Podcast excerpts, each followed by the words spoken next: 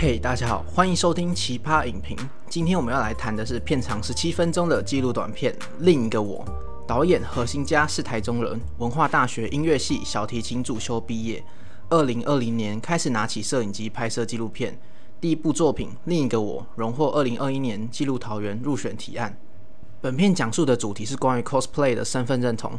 导演也非常贴心的用序场来介绍什么是 cosplay。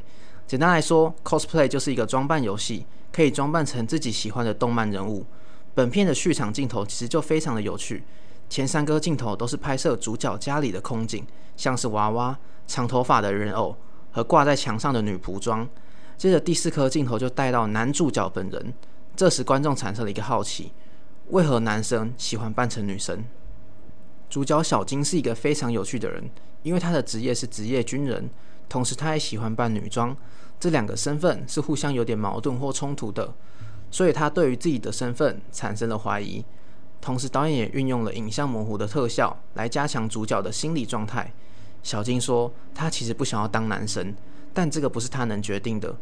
访谈时搭配的画面是主角看向家里的鱼缸，而小金就像鱼缸里的鱼一样被限制住了，因为他压抑了自己的所有感觉，就为了符合大众的期待。实际上，他的人生就是被自己给捆绑。到了中段访谈主角小金身边的朋友，这个地方似乎跳开了原本的叙事线，想要拉出更多不同的角度。我个人会比较想要看到更多小金自己心里的转折。不过导演选择让影片不会局限在小金的个人世界，而是让大家可以看到身边朋友的观点，也是个不错的选择。借由这部片贴近小金的生活记录，观众可以看到 coser 的日常生活，并了解他们的内心世界。到了后段，也谈到了主角小金的感情状况碰到困难，这也让我想到一句话。这句话说：亲密关系中感觉到的痛苦，并不是另一半带给你的，而是他一直存在我们心中。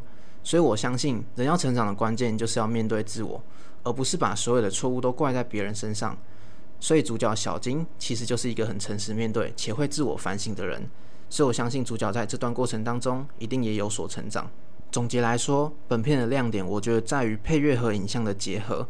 因为导演本身音乐的专业，导演会在某些时刻使用蒙太奇的快速剪接，搭配配乐的节奏，其实是非常愉快且舒适的，甚至会让观众产生好奇。那这部片会让我想到另一部同名的纪录片《另一个我》。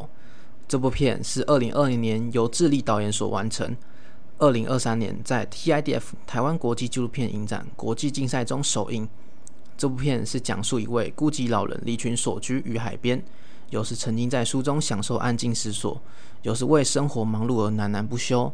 看似神秘的他，其实并不孤单。有一天，一头死亡的白鲸被浪冲了上岸，而老人正在阅读梅维尔的经典之作《白鲸记》。究竟是内心剧场，还是另一种的自我对话？